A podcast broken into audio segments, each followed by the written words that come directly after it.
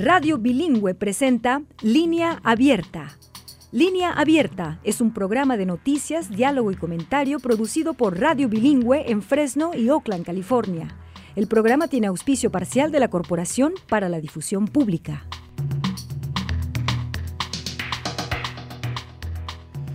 Hola amigos, ¿qué tal? ¿Cómo están? Eh, bienvenidos a una edición más de Línea Abierta. Saludos, saludos de la manera más cordial de parte de su servidor Samuel Orozco y de parte de todos los que conforman el equipo de trabajo que les lleva este servicio día con día. Hoy en Línea Abierta presentamos conversaciones con dos distinguidos luchadores sociales mexicanos que visitan el norte de California para reunirse con comunidades emigradas y para llamar la atención de la opinión pública internacional a la crisis de derechos humanos que se vive en la frontera y en otros puntos candentes de la República Mexicana.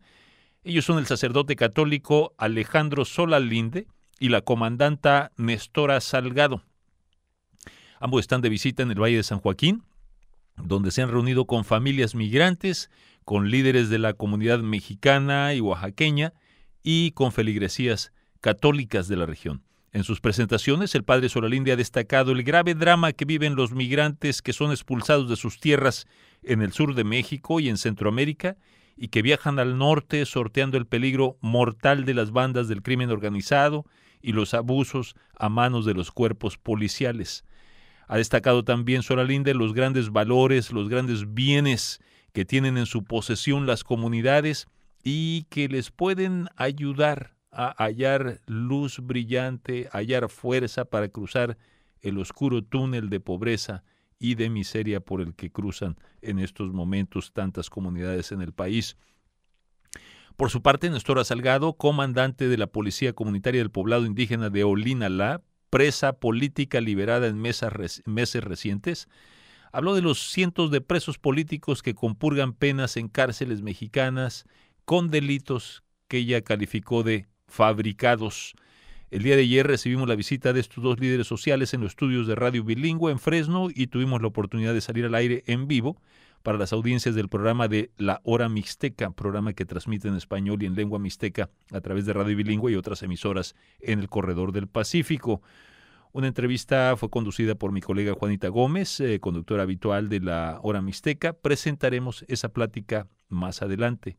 Más adelante también presentaré la exclusiva con la comandanta Nestora Salgado. De entrada, presentamos una plática con el reverendo Alejandro Solalinde, repito, muy conocido en México y América Central por su labor al frente del albergue para migrantes Hermanos en el Camino de Ciudad Ixtepec, en el sureño estado de Oaxaca. Por su labor de auxilio y por su labor de defensa de los derechos del migrante centroamericano que cruza por México en ruta a Estados Unidos, el padre Solalinde se ha ganado el encono la ojeriza de bandas criminales y de poderosos intereses. En un momento determinado tuvo que salir del país, temiendo por su seguridad después de haber recibido repetidas amenazas de muerte.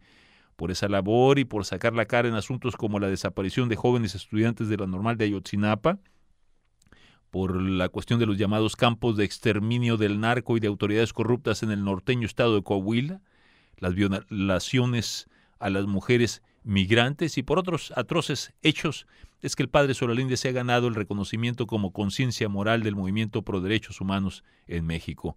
Hoy, justamente, la concejal del gobierno de la ciudad de Fresno, Esmeralda Soria, le concede a Solalinde una proclamación en reconocimiento público a esa incansable labor suya del lado de los pobres y los desarraigados. Comparto aquí la conversación que tuve ayer con el sacerdote católico Solalinde en nuestros estudios. Bienvenida a Radio Bilingüe, Nestora. Muchas gracias, muchas gracias por aceptarnos en este lugar con ustedes y, permitirnos llegar a sus hogares. Les mando un abrazo y, pues aquí andamos en la lucha. Igualmente, eh, Padre Alejandro Solalinde, bienvenido a Radio Bilingüe. Muchas gracias. Para mí me dice mucho porque yo estuve 10 años en la Mixteca Alta y la verdad me gusta mucho. Eh, le tengo mucho cariño y encontrar en Fresno un espacio tan cordial, doble gusto. Bueno, padre Solarinde, quisiera comenzar con usted. Eh, en México se habla de una crisis de derechos humanos de proporciones mundiales, no de gravedad mundial. Denos una idea de qué tan grave es la crisis que padece en México. Eh, sé que la lista de atropellos es muy larga, pero ¿hay alguna región, hay algún acontecimiento en particular que le espante el sueño de preocupación por lo que está pasando? México en este momento se caracteriza por ser una de las naciones con las mejores leyes en favor de los derechos humanos pero es eh, quizá de las primeras naciones, de los primeros países, estados, de, menos práctica de los derechos humanos. Hay una crisis de derechos humanos en la práctica porque tenemos un gobierno sumamente corrupto, sumamente mm, impune, que, no, no ha ayudado a cuidar a su pueblo, no sabe cómo cuidar a su pueblo. No solo eso, sino se ha contaminado y se ha dejado infiltrar por el crimen organizado. Entonces, mm, si le preguntamos a México dónde te duele, le va a decir que todo, de la cabeza a los pies. Pero hay lugares, hay lugares más, más eh, afectados, como son Guerrero, ya la comandanta Nestora nos platicará de eso, como es Michoacán, como es el, todo lo que es el Golfo, eh, Tamaulipas, Coahuila y otras partes de la República. Realmente podemos decir que duele mucho. Donde duele más es eh, no tener eh, una protección real para las personas migrantes. En México tenemos, además de los cárteles convencionales, tenemos el Instituto, Instituto Criminal de Migración, que se ha convertido desde hace años en un verdadero azote para los migrantes, que, ve, los ve como mercancía más que personas a quienes hay que proteger. Entonces la situación es crítica en cuestión de derechos humanos. Eh, y, necesitamos como unir fuerzas para, para, lograr un cambio de veras en México, porque ya se ve que el sistema actual, el gobierno actual, no tiene el mínimo interés en respetar y en promover los derechos humanos. ¿Qué tal? Eh, hay una agencia que se creó especialmente para atender esta clase de problemas, que es la Comisión Nacional de los Derechos Humanos, una agencia independiente. ¿Qué ha pasado con esa agencia? La Comisión Nacional de Derechos Humanos ha hecho algo, está haciendo algo, pero no, no es totalmente autónoma. Eh, desgraciadamente en México eh, tenemos un sistema presidencialista donde todo lo mueve. El mismo presidente pone, a, se supone que hay separación de, poderes, sin embargo el presidente es el que pone al, al, eh, al, presidente de la Suprema Corte de Justicia de la Nación, pone a la, a la em, Procuradora Nacional en la, en la Justicia, la Procuraduría General de la República, y pone todo. O sea, él es el que manda en el legislativo, manda en el, en el Congreso, manda en el Poder este, Judicial, en todo manda. Entonces, no es posible tener un país realmente democrático mientras haya un sistema vertical, un sistema autoritario, presidencialista como el que tenemos. Ahora, usted eh, ha denunciado un asunto particularmente espeluznante, escalofriante, padre Solalinde, es el asunto del tráfico de órganos a escala masiva, ¿no? Es, eh, es este asunto es siniestro solamente de pensar en el hecho en sí, ¿no? Que se mate a personas solamente para sacarle sus órganos y ponerse a venderlos, ¿no? Pero lo que lo hace más siniestro es pensar que en esto pudieran estar implicados eh, pues desde los matones hasta funcionarios, hasta hospitales, gente del sistema de salud y toda una red de influyentazos seguramente. ¿Puede hablar de esto o hasta dónde llega la madeja? La verdad es que si en México el gobierno trata de invisibilizar todo, trata de que no se vea nada, eh, esto es todavía más invisible. Y la trata es algo muy oculto, pero todavía se puede entrever algo pero en tratándose de, tráfico de órganos y sobre todo órganos de personas migrantes, se oculta totalmente. Haga de cuenta que no existe nada. Yo empecé a tener los primeros vestigios de esto en 2007. De 2007 para acá he seguido la pista. Aquí en California, en Los Ángeles, yo vine a enterarme por una persona, no, no digo ni siquiera el género, porque soy muy respetuoso de la fuente, pero una persona que había colaborado en FBI, me, me, me platicó, me narró cómo había sido eh, su experiencia de la disección de un, de un cadáver en, el anfiteatro de una universidad de California y cómo, cómo eh, esta banda, que hoy supongo que son testigos protegidos en Estados Unidos, eh, tráfico de órganos. Y les explicó el modus operandi de, de, esto y ellos no podían creer como una persona ajena completamente, una señora que no era ni siquiera enfermera, podía tener la habilidad para retirar en minutos el, el, órgano de la piel. Y como mientras ella estaba operando, otros médicos, ahora sí médicos, estaban retirando órganos para demostrar que era posible en minutos. El FBI no podía creerlo, pero lo tuvo que hacer. Lo curioso es que eh, el FBI no da a conocer todo esto, no lo da a conocer. Y muchas cosas sabe de México y no sé qué hagan con esa información, pero sabemos que sobre todo en Tijuana, que lo niegan completamente, ¿verdad? Ahí se supone que hay un gran tráfico de órganos. El gobernador lo ha negado, lo ha negado el agentes de, del FBI, como si quisieran guardar y ocultar todo esto. Pero sabemos que, por ejemplo, en Michoacán, en Michoacán hay, hubo por parte de, de algunos eh, eh, agentes de, de, este, de caballeros templarios, como ya estaban, como el, el Quique famoso, estaban llevando órganos y el mismo, eh, las, las policías comunitarias cooptaron dos veces camión, camiones refrigeradores con órganos. Y, y, y niños, el segundo, niños todavía vivos. Ahora, saltando de temas, a la frontera de Baja California en días recientes, en fechas recientes, han llegado miles de migrantes procedentes de Haití, procedentes de África, buscando pedir asilo político aquí en Estados Unidos, ¿no? Y mientras están varados, están atorados en Tijuana en Mexicali, y pues eh, ante esto ha habido dos tipos de reacciones entre los mexicanos. Están por un lado los buenos samaritanos que, ante la falta de planes del gobierno, han tratado de llenar el vacío y han creado centros de albergue para los desamparados, han tendido la mano a los eh, migrantes. Pero por otra parte tenemos que eh, circulan en la frontera mensajes de grupos mexicanos que se llaman a sí mismos movimiento nacionalista y acusan a los recién llegados de traer costumbres sucias, costumbres inmundas, propias del mundo negro y exigen su expulsión inmediata de México. ¿Gusta comentar usted sobre ambos eh, y en particular gusta decirnos qué tan grande es este último sector anti-migrante, eh, qué tan representativo sea de algún gran sector de la opinión pública mexicana, Padre Solalinde? Bueno, ante esto creo que mm, la, alguna parte de la iglesia ha sido clara, pero tibia, al hablar de esto. Sin embargo, yo pienso que la gran mayoría de la población mexicana sí es solidaria si es sensible y si quiere hacer algo. Pero otra tiene el mal congénito que ya se trae endémicamente que se llama objetismo. ¿Sí? Eso es. Y entonces, por más que se quiera, eh, el Jesús con su evangelio no ha podido erradicarlo, eh, tampoco una buena educación, personas que se dicen educadas no han logrado hacerlo, está difícil.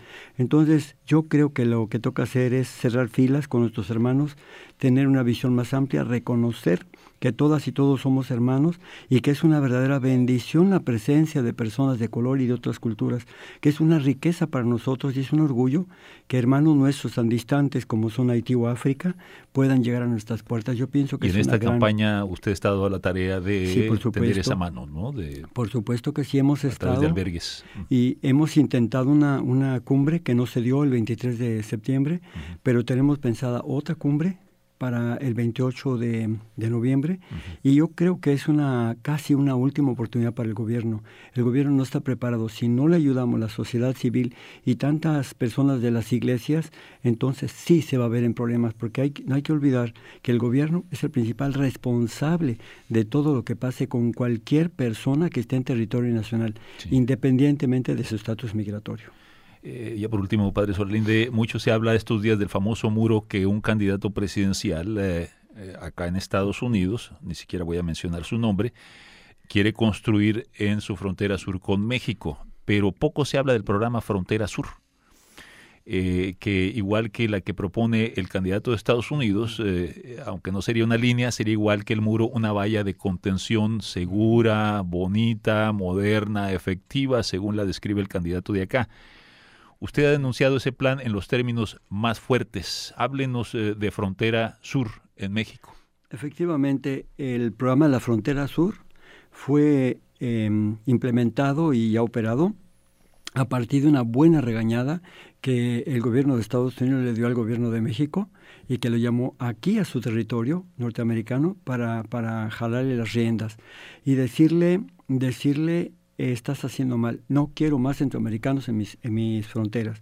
Entonces simplemente ese programa, que supuestamente es un programa de desarrollo y de derechos humanos, que no es cierto, es una mentira, sino es un vil operativo operado por el señor policía Ardelio mm, este, Vargas Fosado, que es un policía de más de 42 años, ¿verdad?, de antigüedad. Y este programa no es más que una represión con lo, contra los hermanos migrantes, pero es una, un engaño también para Estados Unidos. Cuando hablamos de un programa, hablamos del financiamiento de Estados Unidos independientemente del Plan Mérida. Son millones de dólares los que serán y son millones de dólares lo que el gobierno mexicano se roba, porque, porque Estados Unidos nunca ha hecho una auditoría para ver en qué paran los dineros de ellos. Si supieran que muchos de estos dineros van a ir a dar a la contienda 2018, ¿sí? Entonces, yo creo que eh, ese es un desastre y tiene razón. Es un muro, es un arco de seguridad que han implementado desde Tabasco, Campeche, em, Veracruz, em, Oaxaca, eh, Veracruz, todo eso, y, pero no han podido porque siguen pasando los que puedan pagar. Ese fue el sacerdote mexicano Alejandro Sola Linde, luchador social de los derechos humanos. Tuvimos que irnos rápido, no pudimos andar en algunos de los eh, muy interesantes puntos, planteamientos, denuncias, fuertes denuncias que nos ha hecho en esta brevísima plática el padre Sola Linde debido a la premura y a las demandas de su agenda de actividades, cargada agenda de actividades del fin de semana.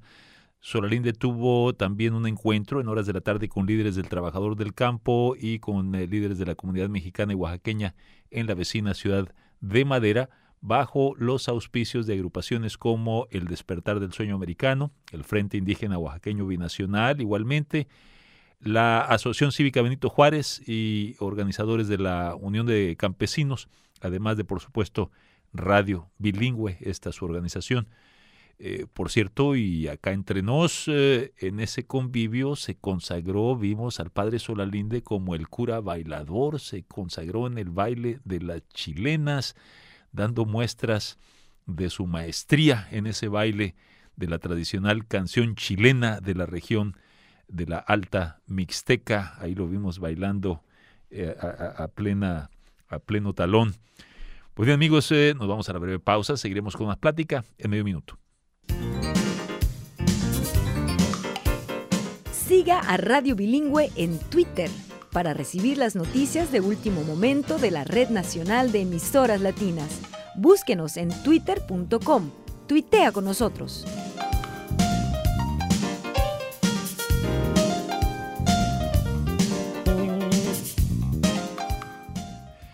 Y acabamos de escuchar eh, la voz del padre Alejandro Solalinde, procedente del sureño estado de Oaxaca, en México. Él es director de el albergue de, para migrantes Hermanos en el Camino.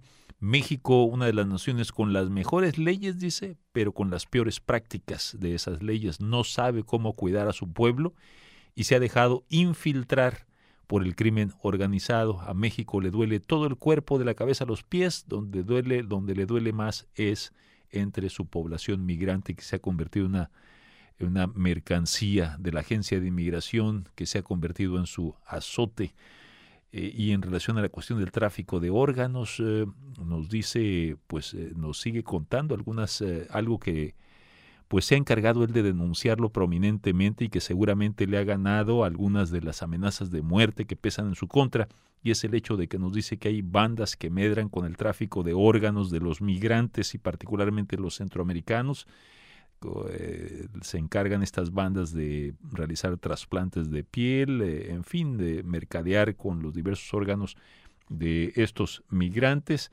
y que eh, la Seguridad Federal de Estados Unidos sabe mucho de esto, pero se lo guarda. Zonas calientes de este siniestro delito, Tijuana y Michoacán, de eso nos alerta el padre Solalinde. Pues bien, en nuestros estudios recibimos también la visita de otra figura de primer nivel en las causas de los pobres de México. Ella es la comandanta Nestora Salgado, dirigente de la Policía Comunitaria de su natal Olinalá, eh, ese pueblo conocido sobre todo por sus artesanías de laca, vistosas artesanías de la laca. en el convulsionado estado de Guerrero, en el sur de México, una región, por cierto, muy devastada por la violencia de los jefes del narco y por la perversión, la corrupción, la podredumbre de las autoridades de gobierno, de los diversos niveles de gobierno. Nestora Salgado vivía una vida segura como ciudadana de Estados Unidos en Seattle y en cierto momento tomó la decisión de regresar a su pueblo natal, a Olinalá, para ponerse al frente de la fuerza de seguridad de su comunidad indígena, de la policía comunitaria. Y así, de esa forma, se atrevió Nestora a combatir, como comandanta policial electa por usos y costumbres, se atrevió a combatir a los narcos y a los políticos que se enseñoreaban en esa región, eh, región también conocida por sus extensos campos de amapola. Hoy Guerrero ha pasado a la fama internacional por ser eh, la región eh, con, que viene siendo la capital de los campos amapoleros y de la heroína en todo el continente. Por eso, por esa acción, Nestora Salgado pagó con su libertad. Nestora se pasó dos años y medio en cárceles de máxima seguridad, acaba de salir hace unos seis meses y desde entonces anda dada la tarea de sacar a los que se quedaron detrás, a los presos políticos recluidos en cárceles de todo el país por delitos que según Nestora son por regla fabricados. Aquí la charla con Nestora Salgado. Nuevamente, gracias por tu presencia, Nestora. Muchas gracias. Pues sí, aquí andamos. Mire, después de salir de prisión, uh, me di cuenta que todavía aún nos queda muchísimo trabajo que hacer. Y pues aquí ando, aquí ando en la denuncia. Así es, estuviste presa por dos años y medio, tan pronto obtuviste tu libertad, eh, lanzaste una campaña internacional a favor de los presos políticos recluidos en prisiones mexicanas hay que ponerles nombre y rostro, fue lo que le propusiste a la opinión pública, hay que ponerle nombre y rostro a los presos políticos de México. ¿Qué tan grande es la población carcelaria de presos con delitos políticos en México? ¿De qué clase de personas estamos hablando? ¿Qué clase de delitos? Primeramente, México es considerado un país tan, tan violador de los derechos humanos que son las consecuencias por las cuales yo fui a prisión. Sin haber cometido un delito, existe mucho la fabricación de delitos, la fabricación de culpables e impunemente, pues, porque muchos de nosotros que caemos a prisión es solamente por levantar la voz, por, una protesta. Ah, somos la mayoría. Uh, defensores de, de, la vida, de los derechos humanos o de o que traemos algún alguna lucha ¿no? de resistencia a nuestros pueblos y el gobierno lo que hace es callarnos y, pues nos fabrica los delitos, ¿no? Entonces mm, son más de 500 presos que, que están ahí, ¿no? Y que muchos no se, se han reivindicado como, como presos políticos. Entonces esa era la, como una oportunidad de ponerles nombre, ¿no? Y de, hacer saber que estaban, que eran presos políticos y tratados como presos políticos. En mi caso, ah, sin haber cometido un delito, ah, me dieron el trato de una prisionera política, porque fue así, o sea, fue, no tuve el, trato de una prisionera común y corriente. Entonces, esto que, que, nos ha llevado a la prisión es simplemente por levantar la voz, pero en mi caso es por, por haber organizado al pueblo, porque yo creo firmemente que todo cambio y para un, un, buen cambio viene que, tiene que ser de la organización de los pueblos, de las colonias, de los barrios y entonces es eso lo que nosotros estábamos haciendo. Y es por lo que yo ando aquí, para organizar a las comunidades, estoy entretejiendo estas luchas, uniendo las luchas, haciendo puentes para unirnos con, ahorita estoy trabajando con, con grupos nativos de aquí de Estados Unidos para hacer el puente y hacer una sola lucha porque están pasando las mismas situaciones. Ahora tenemos este, una lucha fuerte con... México, Estados Unidos y Canadá. Estamos abriendo puentes para Alaska, Alemania y, tenemos muchas invitaciones para enlazar las luchas porque estamos pasando las mismas situaciones de, del abuso arbitrario del gobierno que, que está despojando a los, a los a la gente de los pueblos originarios sin tomarlos en cuenta. Eh, en México, por ejemplo, cómo han sido desplazados a causa de estas mineras que, que el gobierno ha favorecido mucho y que solamente ha explotado a nuestra gente y dejándonos la contaminación. Y, a raíz de todas estas mineras, de estas empresas transnacionales, estamos nosotros sufriendo las consecuencias. Y cuando nos atrevemos a denunciar, porque denunciamos lo que las mineras están haciendo en nuestro estado, cómo está afectando a nuestros niños, a nuestra gente, ¿qué hacen? Nos callan. Y para, para justificar nuestro encarcelamiento, nos fabrican los delitos. Y es una línea que, que el gobierno El narcogobierno mexicano, porque así le llamo, el narcogobierno mexicano tiene una línea de usar y de, y de fabricar los delitos. Siempre se da la delincuencia organizada, ah, los secuestros, y, y, todo esto que te hace imposible o muy difícil salir de sus garras. En mi caso, por ejemplo, a pesar de haber mostrado eh, cuando me acusaron de asesinato, mostrado las evidencias, que yo no estuve en el lugar donde ellos dicen que estuve y que soy asesina material y que yo estuve en otro lugar, hay periódicos, hay televisión donde que yo no estuve, a pesar de haber demostrado eso y todo lo demás, me siguen queriendo, o sea, me siguen el juicio.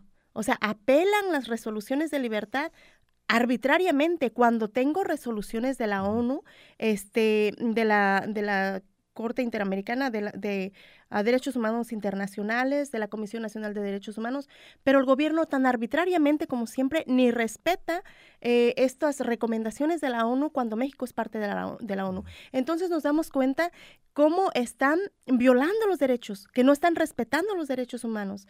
¿Y, y qué nos queda a nosotros denunciarlo?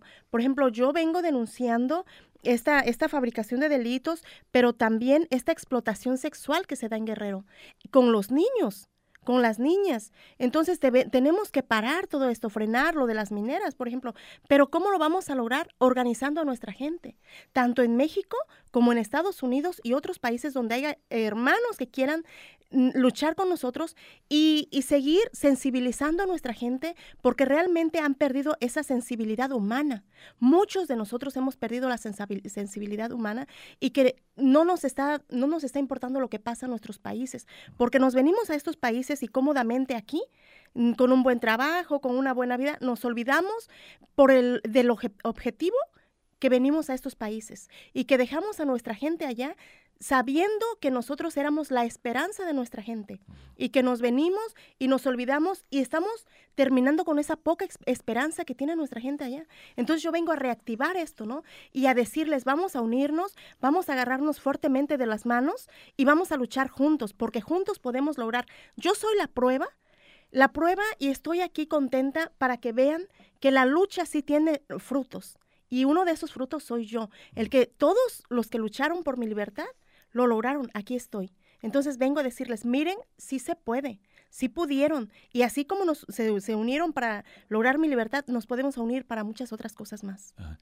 eh, ¿Qué propuesta le traes a los paisanos? Sé que esta noche te reúnes con los paisanos en punto de las seis de la tarde en la comunidad de Madera.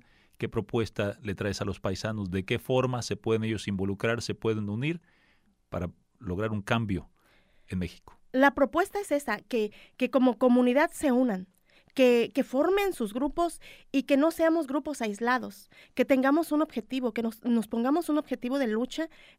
Hay muchos en México, hay muchas necesidades y que diseñemos juntos el camino para lograr ese cambio, porque para diseñarlo digo yo, porque tenemos que enfocarnos en algo y pegárnosle a eso hasta lograrlo, porque como le decía, son muchas muchas luchas y he visto muchos grupos que están unidos y que trabajan, pero con objetivos diferentes y por un lado cada uno, aislados, pero si enganchamos estas luchas, logramos. Entonces eso quiero, a invitarlos a que nos unamos en esta lucha. Enlazar todas estas luchas, enlazar todos estos esfuerzos, todas estas energías ciudadanas acá en Estados Unidos rumbo a México es la voz de la comandanta de la Policía Comunitaria de Olinalá, Nestora Salgado.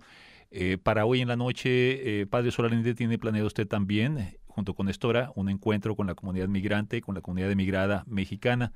en, en breves segundos, ¿cuál es su mensaje para los paisanos? Igual que lo que dijo la comandante Nestora, que no estemos divididos, que no estemos confrontados, que no hagamos eh, protagonismos ni liderazgos aislados, es absurdo eso. Nosotros somos una fuerza muy grande pero dormida y dispersa. El día que nos unamos vamos a hacer una verdadera incidencia de cambio aquí y en todos lados. Yo quiero decir una, parte bien importante. Pedirles a todos los que tenemos la ciudadanía estadounidense que hagamos y salgamos a dar la cara por nuestros hermanos que no tienen todavía sus papeles aquí, que están indocumentados, y que salgamos a defenderlos y que salgamos a buscar una forma de ayudarlos, que nos unamos, que juntemos igual esa, esa, esas manos fuertes para dar la cara por ellos. Así es.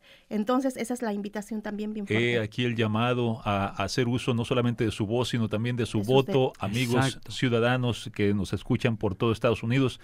Bueno, no me resta más que agradecerles muchísimo por su presencia en, Radio Bilingüe, a la comandanta de la Policía Comunitaria de Olinalá, en el estado de Guerrero, Nestora Salgado. Es un gran gusto, es un gran honor. Igualmente un gran honor tener al reverendo Alejandro Solalinde, un distinguidísimo derecho humanista de México que ha venido bregando tanto, bueno, por las opiniones que ustedes ya escucharon, eh, eh, por eso ha incluso recibido amenazas de muerte. Así es, eh, estas fueron las pláticas grabadas el día de ayer y de hecho transmitidas el día de ayer a través de la cadena de radio bilingüe con el reverendo Alejandro Solalinde y Nestora Salgado. Nestora Salgado diciéndonos en esta charla de cómo, sin ser reconocida como presa política, fue en los hechos tratada como tal. El trato que se le dio fue de manera especial, fue muy especial y muy diferente al resto de las presas eh, que le acompañaban. Y todo esto dice por levantar la voz y por organizar a su pueblo en la región guerrerense de Olinalá y se encuentra la tarea estos días de tender puentes con organizaciones nativoamericanas de Estados Unidos y Canadá y con sus eh, eh, homólogos obviamente en el sur mexicano de las regiones indígenas de las montañas de Guerrero, enlazando luchas, entretejiendo esfuerzos. Es la labor que en estos momentos se encuentra dedicada Nestora Salgado y muy en particular eh, tratando de llamar la atención acerca de los rostros y los nombres de los presos políticos que se han quedado atrás, detrás de las rejas. Sobre Nestora, pues debe usted saber, ya lo dijo ella en esta plática, cómo contra ella todavía pesa el cargo de homicidio. Pese nos dice que la evidencia muestra lo contrario, eh, pues sigue el juicio vía apelación, dice de manera arbitraria, tomando en cuenta de que tiene a su favor las recomendaciones, el análisis, el estudio y las medidas cautelares que han realizado agencias, órganos de las Naciones Unidas y de la misma Comisión Interamericana de los Derechos Humanos. Todos ellos han visto el mismo expediente que han mirado jueces mexicanos y han llegado a conclusiones diametralmente diferentes. Pues bien amigos, eh, seguiremos eh, escuchando un poco más la voz de estos invitados nuestros, ahora desde la perspectiva de mi colega Juanita Gómez. Antes nos vamos a la breve pausa de la media hora. Thank you.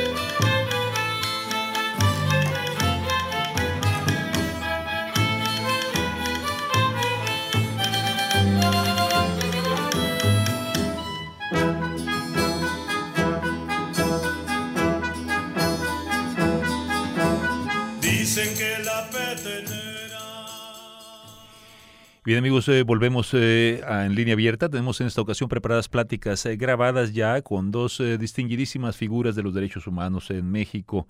Ellos son el reverendo Alejandro Solalinde, procedente del sureño estado de Oaxaca, y Nestora Salgado, quien procede, digamos, del estado de Guerrero con escala en Seattle, que es su nueva residencia y es una ciudadana binacional, ciudadanía de Estados Unidos y de México, conocida por comandar las fuerzas policiales de su natal comunidad de Olinala. Bueno, antes de proceder a la siguiente grabación eh, que tenemos eh, ya preparada para ustedes, ¿qué tal si les ofrecemos una llamada y solamente una llamada por parte de un oyente que ha estado a la paciente espera? Él es Antonio, que nos llama desde Santa Rosa, norte de California. Antonio, buenas tardes.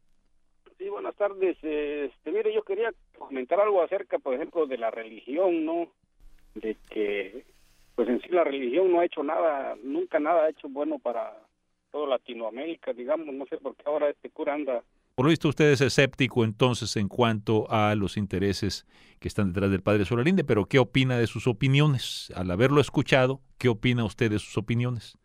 Pues yo le diría que es como que él es mandado para eso, como en diferentes lugares del mundo están saliendo muchos religiosos ya ahora. Bueno, ahí dejaremos su comentario entonces. Bueno, nos vamos a continuación ahora sí a compartir la plática que tuvo con ambos consecutivamente a la anterior mi colega de Radio Bilingüe, la conductora de La Hora Mixteca, Juanita Gómez. La plática en la que se explayó sobre otros asuntos como el mismo albergue de los migrantes, albergue, por cierto, catapultó a Sola India la fama nacional, y también platicaron sobre su misión pastoral. Esta plática la facilitó Juanita Gómez de manera bilingüe en español y mixteco. Aquí le ofrecemos eh, solamente la versión en español. Háblenos, por favor, sobre su labor al frente de este albergue para inmigrantes hermanos en el camino. Pues eh, hace un momento, con nuestro querido Samuel hablábamos en otro espacio y hablábamos de cómo la, la comunidad mexicana se ha polarizado en este sentido. La mayoría creo yo que sí apoya a los hermanos y hermanas migrantes, se ayuda, es solidaria, defiende. Una, una minoría creo que no. Pero eh, esto lo digo porque nuestro albergue ha sido como pionero, ha sido como marcador del rumbo. Y al principio empezamos en, en como para darles eh, comer, asistencia, pero después nos dimos cuenta de que era muy importante la, protección y los empezamos a proteger Luego vimos necesario que era, necesaria la incidencia política para generar nuevas leyes y empezamos a, propugnar por nuevas leyes junto con otras organizaciones de la sociedad civil y con las iglesias. Lo logramos, tenemos una ley de migrante muy buena de 2011, pero luego nos dimos cuenta que la ayuda humanitaria que está contenida en la ley y que es una contra, contraproducción, ¿verdad? a, los derechos humanos, eh, se planteaba de esta manera.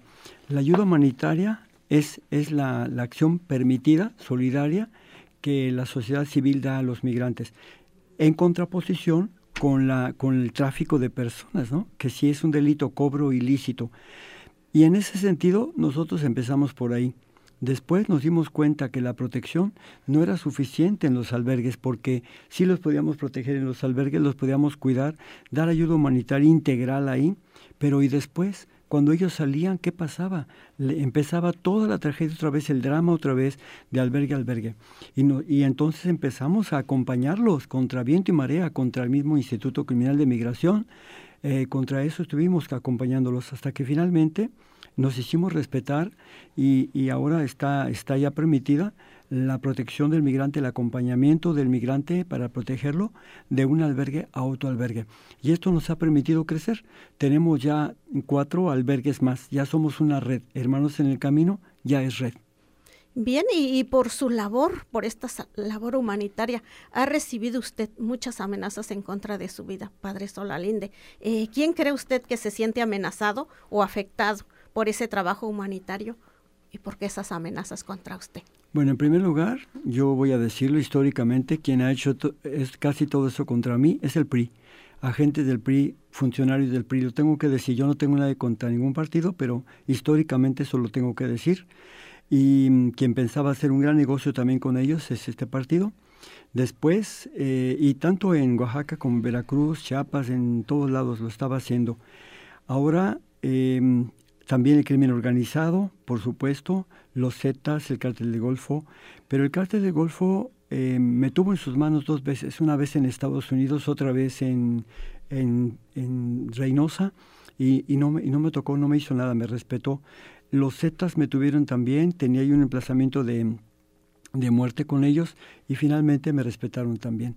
Entonces yo creo que mm, quienes quieren comerciar con las personas migrantes ven en los defensores y defensoras una amenaza para su negocio. Padre Solaléndez, usted lleva mucho tiempo denunciando, ayudando sobre todo a estos hermanos en el camino.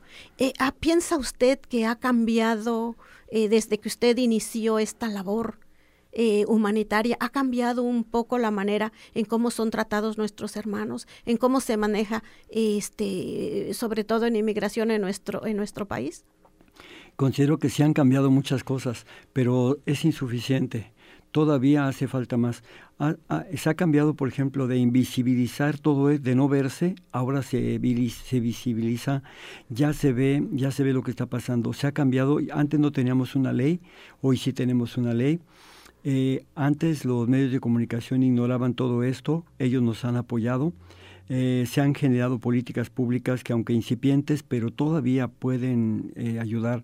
Yo pienso que también en la opinión pública se ha despertado la solidaridad de la gente, la, el compromiso de la Iglesia Católica y de otras iglesias se han visto también em, así considerablemente em, comprometidas. Y yo pienso que sí han cambiado muchas cosas. Todavía falta mucho, ¿verdad? Pero se ha logrado algo, sí. ¿Y qué noticias tiene usted de lo que está pasando en Tijuana, en Mexicali? ¿A dónde están llegando muchos migrantes haitianos y africanos, nuestros hermanos que están pasando este pues esto mismo que están pasando los todos nuestros hermanos que pasan por por Oaxaca? Bueno, eh, yo primero tengo una explicación. Yo creo que este es un problema sistémico global. Y mm, el norte, vamos a decirlo así, Europa, Estados Unidos, se aprovecharon del sur históricamente. Ahora el sur se vuelve al norte, porque es donde hay. Eh, hay leyes, en el mundo hay leyes. Si no se respetan, tarde o temprano pagarán las consecuencias. Y esa es una de ellas. El sur está tocando las puertas de Estados Unidos. Primero las está tocando. En México también muchos se van a quedar, ya han dicho que se van a quedar, bendito sea Dios. Pero nadie puede parar esta, esta migración forzada, porque destruyeron el sur, ahora no les queda más que ir al norte, y el norte se tiene que aguantar. Cualquiera podría pensar que lo que yo estoy diciendo es como una venganza del sur. No, fíjense qué hermoso es pagar un bien por un mal que se ha hecho, porque el sur se va a hacer presente en el norte con toda su riqueza, sus valores, su fe, su amor a la familia, su sentido comunitario. El sur va a salvar a ese norte que saqueó el sur. En Oaxaca muchos mixtecos, zapotecos, chinantecos, triquis, huaves, mijes, nuestros hermanos tacuates, eh, salen de sus tierras, se vienen al norte porque no encontramos trabajo, no se encuentra la oportunidad en su tierra madre, ni ven que la situación vaya a cambiar para bien. En años recientes llegó a Oaxaca un gobierno que prometió un rumbo reformista y progresista. ¿Qué ha cambiado en estos últimos años en Oaxaca, padre? ¿Qué, qué ha cambiado este gobierno, padre? Los colores nada más, las siglas, porque lo demás sigue igual. Entonces, eh, pienso que, que la riqueza que tenemos, eh, riqueza cultural, se está viniendo, insisto, al norte para enriquecer también al norte. Eso es hermoso. Bien, y, bueno, vamos con Nestora, Nestora Salgado, ella la comandante. Platíquenos cómo ha sido su experiencia, cómo ha sido su tránsito en estos años, eh, este, pues por, por México, Nestora. Ha sido una experiencia triste, México es hermoso, me encanta México, orgullosamente de, mi, de mis raíces, de mi tierra, pero estamos pasando unos momentos muy difíciles y, que de verdad nuestros hermanos necesitan nuestro apoyo, necesitan que nosotros, eh, pues como digo, nos unamos en apoyo a ellos. Ah, estamos experimentando, como les decía, todo, todo este, mm, la violencia de este narcogobierno que, que realmente ha sometido, que tiene con el pie encima a nuestra gente. Eres, eres ciudadana mexicana y de Estados Unidos, Néstor. Hace unos años llevabas una vida segura acá en Estados Unidos en Seattle, Washington, y un día decidiste regresar a tu pueblo natal, Olinalá, convertirte en líder de la policía comunitaria local y poner el orden ante tanta violencia de ese crimen organizado. Arriesgaste todo y pagaste con el precio de tu libertad. Estuviste presas dos años. ¿Qué fue lo que te obligó a regresar a México? Yo creo que primeramente pues tengo allá mi, mi, gente, ¿no? Mi familia, mis raíces, pero lo que más me hizo volver fue ver la necesidad de tanta gente, de, tan, de tantos hermanos abandonados, sumidos en la vil pobreza por estos gobiernos que solamente explotan y, saquean a, a, nuestra gente. Y, y, pues esa es la, una de las necesidades y además la, la, necesidad de denunciar a estos este, políticos corruptos, a estos presidentes corruptos, gobernadores corruptos y, y toda esta mezcla ¿no? de, de sistema de gobierno tan, tan sucio, tan, ya dañado. Y en caso de que pudieras volver a hacer las cosas, ¿cambiarías algo? ¿Volverías a hacer lo mismo? ¿Te, ¿Te, pondrías igual al frente de la policía comunitaria y conducirías los arrestos realizados? Estoy solamente esperando con ansias ya que el abogado me diga que puedo regresar a México y nuevamente seguir organizando a mi gente, nuevamente seguir en esa lucha porque se necesita. Y creo yo que a mí con cárcel no me asustaron. Desde que yo inicié, Ah, sabía que iba a morir, que en cualquier momento me podrían matar, pero eso para mí no va a ser obstáculo. Aquí lo importante es salvar vidas, hacer algo por nuestra gente, por nuestros niños, para que nuestras mujeres y niños puedan caminar en un México seguro, en esos caminos de guerreros seguramente, porque ahorita ya no podemos transitar seguro en los caminos. Hay violaciones, hay robos, hay asesinatos, hay uh, cómo están despedazando a nuestra gente, cuerpos sin cabeza, cuerpos sin piel, destazados totalmente. Queremos cambiar eso, invitando a los pueblos a que repliquen esas policías comunitarias porque es una opción que tenemos y que se ha propuesto, y defender la ley 701 que tanto defiende a los pueblos eh, originarios. Tus padres hablan la lengua nahua. Tenemos entendido que no lograste aprender y hablar tu lengua materna. ¿Te pesa no haberla hablado? ¿Sientes que has perdido algo de ti? ¿Cuál es tu mensaje para los paisanos bilingües que hablan el mixteco, el triqui, el chinanteco, eh, cualquier otra lengua originaria de los primeros mexicanos en esta hora? Primeramente soy la consecuencia de una colonización, ¿no? Y de, de después de eso la discriminación, de cómo nos han discriminado a los indígenas y que me robaron esa identidad. Por miedo a la discriminación, mi madre no me enseñó la lengua. Uh, a mí me, gustó mucho desde chiquita, yo me pegué mucho a mi familia y yo los invito que no sientan pena, que ser... a muchos les da pena decir que son indios. Yo soy orgullosamente indígena y me siento muy orgullosa y quiero invitarlos a que defiendan sus raíces, que defiendan su lengua y que sí les enseñen a sus hijos, que es algo muy bonito, que rescaten eso, e, esas raíces principalmente, que, que no se avergüencen de esa lengua, es algo, algo lindo, algo hermoso que por lo que vale la pena luchar también. Bien, regresamos con el padre Solalinde. Hablemos de su misión pastoral, padre.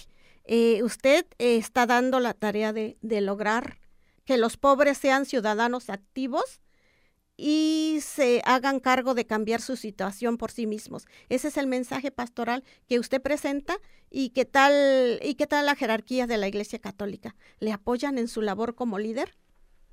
Bueno, yo creo que la, la Iglesia somos todas y todos. La iglesia no es la jerarquía solamente, la iglesia es una unidad en la diversidad y hay diferentes visiones, diferentes ritmos y, diferentes respuestas, diferentes sensibilidades también. Por eso es importante que entendamos que, que la iglesia poco a poco está dando esa respuesta y esperemos que cada vez sean mayor el número de católicos y cristianos evangélicos que formamos la, Iglesia de Cristo, los que demos mejores respuestas. Por lo pronto sí, la pastoral es estar con los pobres, con los de abajo, sin odiar a los de arriba. Padre Solalinte, ¿qué lo trae por California? Qué mensaje le trae a mis hermanos este migrantes y sobre todo pues trabajadores agrícolas, trabajadores en la construcción, los que están allá en los restaurantes, algunos muy poquitos en las cocinas, los muchos más lavando trastes o en, los, en los cuartos de hoteles lavando la ropa, fregando los pisos. Pues eh, realmente yo les traigo una buena noticia porque lo que quiero yo hacer es reconocer la grandeza de su pequeñez no se ve ante el mundo lo que valen, pero yo creo que a los ojos de Dios son un verdadero orgullo. Las personas que sirven, las personas que están por todos lados sosteniendo la vida eh, humildemente, con su amor, con su honestidad, su trabajo, son las personas dignas de, de una, una nación que quiere salir adelante.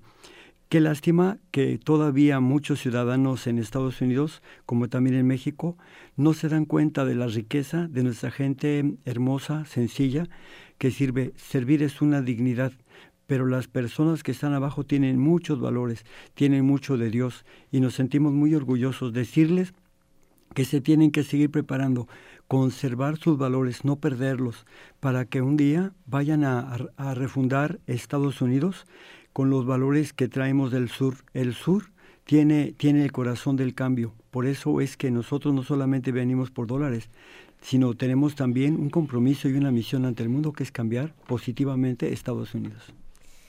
¿Qué les dice a usted a las personas que como yo como migrante quisiera regresar a mi lugar de origen. Yo soy de Oaxaca. Quiero decirles que no hay de otra, que quemen las barcas, que se queden aquí. Nada de regresar, nada de volver el arado atrás, no. Aquí ya están, pues aquí tienen esa misión, porque si regresan a su tierra van a ser un pobre más. Y en cambio, si se quedan aquí, van a lograr el cambio de Estados Unidos y Estados Unidos será el corazón del cambio en el mundo, cuando los migrantes de aquí ah, tomen la autoridad de este país, no el poder, la autoridad. ¿Y cómo le hacemos para curar nuestro corazón? Si dejamos la mitad allá y la otra mitad está aquí, Padre. Bueno, tenemos que dar otro brinquito. El ombligo se puede quedar allá, pero nosotros ya estamos en otro canal y somos ciudadanos del mundo. Tenemos que entenderlo así, tenemos que abrirnos. Nuestras raíces nos enorgullecen, pero nuestro futuro nos compromete. Hay que dar ese paso hacia adelante. Gracias, Padre. Este Néstor, su mensaje de hoy para este eh, eh, nuestros radioescuchas que necesitamos su fuerza, que necesitamos sus voces unidas, que gritemos fuerte y que estamos aquí para enlazarlas y para que seamos una sola voz. Su última recomendación, Padre. Recordarles que Dios los ama, que no deben tener miedo, deben registrarse, incidir. Estamos aquí para hacer historia hoy no más. Eh, muchísimas gracias a la colega Juanita Gómez, eh, conductora habitual de la hora mixteca, por ofrecernos esa tan amena charla con el padre Solalinde y con Nestora Salgado. Ahí nos eh, sugiere el padre Solalinde, no hay de otra, dice, hay que quedarse aquí, quemen las barcas, quédense aquí, si regresan a México serán un pobre más. El compromiso es cambiar a Estados Unidos, refundar Estados Unidos con los valores del sur. La misión es cambiar positivamente a Estados Unidos para que se convierta en una fuerza de cambio y una fuerza positiva hacia los países del sur, que por cierto están comenzando ahora sí en masa a llegar a, tocar, a tocar puertas a los estados del norte después de haber sido destruidos justamente por el hemisferio norte. Creo que nos vamos a brevísima pausa y seguiremos con un par de llamadas en eh, medio minuto. Siga a Radio Bilingüe en Twitter para recibir las noticias de último momento de la Red Nacional de Emisoras Latinas. Búsquenos en twitter.com. Tuitea con nosotros.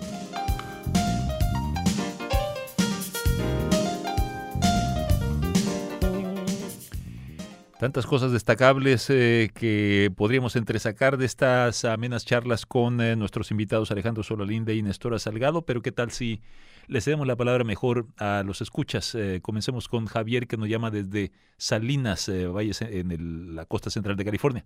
Javier, buenas tardes. Sí, buenas tardes. Pues sí, como usted está diciendo, este, estamos muy contentos este, con los consejos, la plática, la charla con el padre. Este, yo estoy totalmente de acuerdo con la escucha. Como quiera, este, habemos decisiones de todo, ¿verdad? pero como él dice que la iglesia, habemos gente mala donde quiera, no nada más en la iglesia, hasta las mismas familias. Este, pues yo estoy muy contento ahorita con las palabras, con la entrevista que le hizo la joven de lo que nos acaba de decir. Yo también estoy de acuerdo con ella, que una vez se quiere regresar, pero esas palabras que dijo el padre le dan fuerzas a uno para seguir adelante y, y échale ganas, padre, lo que necesitamos es más líderes como él y como la, como la, como la señora también. Eso es lo que necesitamos, líderes ahí que nos escuchen. Muchas gracias por esa llamada. Ojalá y escuche estas palabras suyas. Eh, Javier, eh, el propio padre Soralinde, eh, nos da fuerzas recibir esa clase de recomendaciones, esa clase de sabiduría, esa clase de consejos, nos sugiere el oyente. Por cierto, uno de los conceptos que por cierto compartió con nosotros es que hay que estar con los pobres, nos dice, sin odiar a los de arriba, no necesariamente el hecho de tomar partido político en esta lucha, dice, significa el tener que abrigar los sentimientos de odio y de rencor. Eh, así es que son algunas de las sugerencias que nos ofrece. Hay que decir también que el padre Solalinde anda en estos días, no lo promovió realmente activamente en su gira, en su escala por aquí por el Valle, que todavía se encuentra aquí, pero anda promoviendo su libro El Reino de Dios, replanteamiento radical de la vida en el que seguramente nos ofrece algunas de las propuestas que acaban de escuchar ustedes hace unos momentos. Ya por último, le cederemos la palabra a Luis, que nos llama desde Modesto, en el Valle Central. Luis, buenas tardes, está usted al aire. Sí, muy buenas tardes. Sí, he estado hablando continuamente aquí en la radio. La otra vez cuando hablé se me, eh, me dieron ticket, pero no hay problema, ya estoy hablando de ah, nuevo. Eh, sí, al tema, sí, al, sí, al central, de, digamos, yo también estoy escribiendo un libro y este más bien lo que necesitamos es una revolución, es una revolución filosófica que yo estoy proponiendo. Esperemos que después me encuentre con el padre, ¿verdad? Entonces, este, he estado en contacto con Carmen Aristegui y pues pronto se viene nuestro libro también para provocar una revolución filosófica por todo el continente. Es todo. De pura curiosidad, ¿cuál es el título de su libro para que nos lo adelante, don Luis? Eh, yo ya le había dicho a usted, le pasé un recado una vez, se llama Mexicanos Primermundistas, esta es la primera parte y se llama el subtítulo del libro es Ideología Mexicana. Eh, mexicanos primermundistas, ideología eh, eh, mexicana. Mm, ideología mexicana y estoy bajo mi nombre artístico es Licho Acevedo en Facebook. Lucho Acevedo. Licho. Licho. Luis Licho, Licho Acevedo. Licho Acevedo, así que bueno, ahí lo buscaremos entonces para encontrar algunas de estas ideas de esta revolución filosófica que nos propone. Pronto ahí nos veremos aquí, pues usted sabe, soy local, aquí tengo 26 años en Modesto y este he estado activo escuchando la radio desde hace muchos años. Ah, muy amable, muy amable por eh, mantenernos en su lista de preferencias y sintonía. Muchas gracias, eh, eh, su mensaje ha salido al aire, don Licho Acevedo, quien nos avisa de su próximo libro.